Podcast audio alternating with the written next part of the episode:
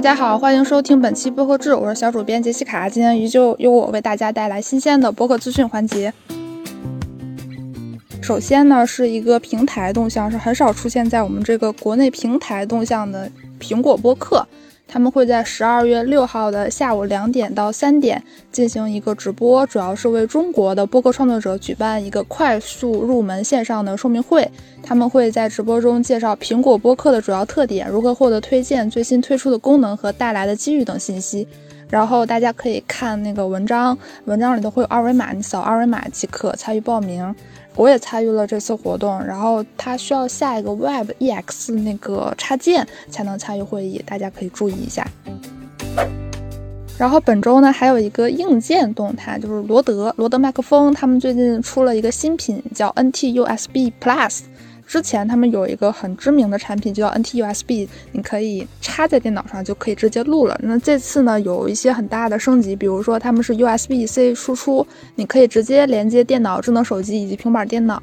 它就是即插即用，它的便携性更强了。而且它是录音级的电容麦克风，具有全频率响应和紧凑的新型指向模式，采用罗德低噪音高增益 Revolution Preamp。前置放大器技术，官方售价一千三百八十元。如果大家对这个设备比较感兴趣的话，可以在罗德麦克风的公众号点击他们的菜单，或者是在天猫、京东来搜索产品型号进行购买。然后本周的这个播客动态呢，是为大家推荐两个播客，一个是澎湃研究所世说新语推出的播客，叫《如此城市 City Tales》。他已经上线了三期，嘉宾阵容都很强，有陆明、徐子东、王德福等人。他们这个节目，大家一看标题就知道它是关于城市的，他会探讨很多城市的方方面面，不仅是一些硬件，还有一些城市氛围等话题。他的 slogan 呢，就是在这里听懂城市。大家可以在各大主流音频平台收听这个节目。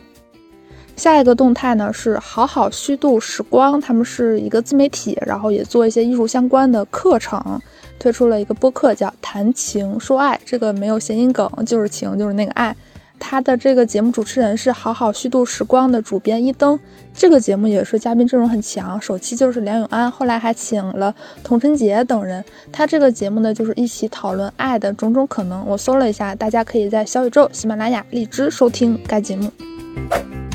最后呢，本周的海外动态，也就是由这个。我们的老朋友 Spotify 开篇，十一月十五日，他们在一篇博文上更新了一些内容。就是之前的 Spotify 在七月份左右的时候，说自己上线了视频播客功能。那之前呢，只支持十几个市场。那他们现在面向全球一百八十个市场开放了该功能。但是目前呢，这个功能你只能在。安克上托管的人可以使用，就是如果你用其他托管平台的话，还是不支持视频播客的，可能是因为这个成本或者是 Spotify 战略上的种种考量吧。然后呢，Pod News 报道了这个新闻的同时，也进行了一个稍微的分析，就是说现在视频播客可能是当前的一个趋势。现在通过 RSS 这种形式分发的视频播客已经有五万三千九百五十二个了，同比增长百分之三十八。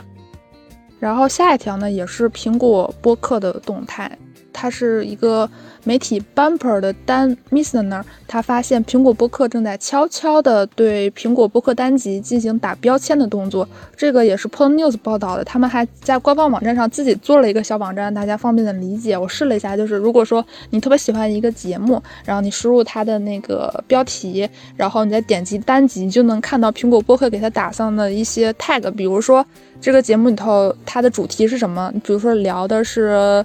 运动鞋，那它首先可能出现的就是某某，它是体育，然后运动鞋，还有涉及到的一些品牌会用一些语音识别等方面的功能来给节目单集进行一个加标签。那这个其实大家可能会比较熟悉，就是因为在国内，可能抖音啊或者视频，他们都会通过这种打标签的方式来在此基础上进行一些算法上的分发。那所以呢，他们苹果播客进行这个动作。我看那个分析也是说，他们会将用在苹果的搜索引擎、维基百科和维基数据，也就是说，接下来苹果播客上的内容可以更好的被发现了。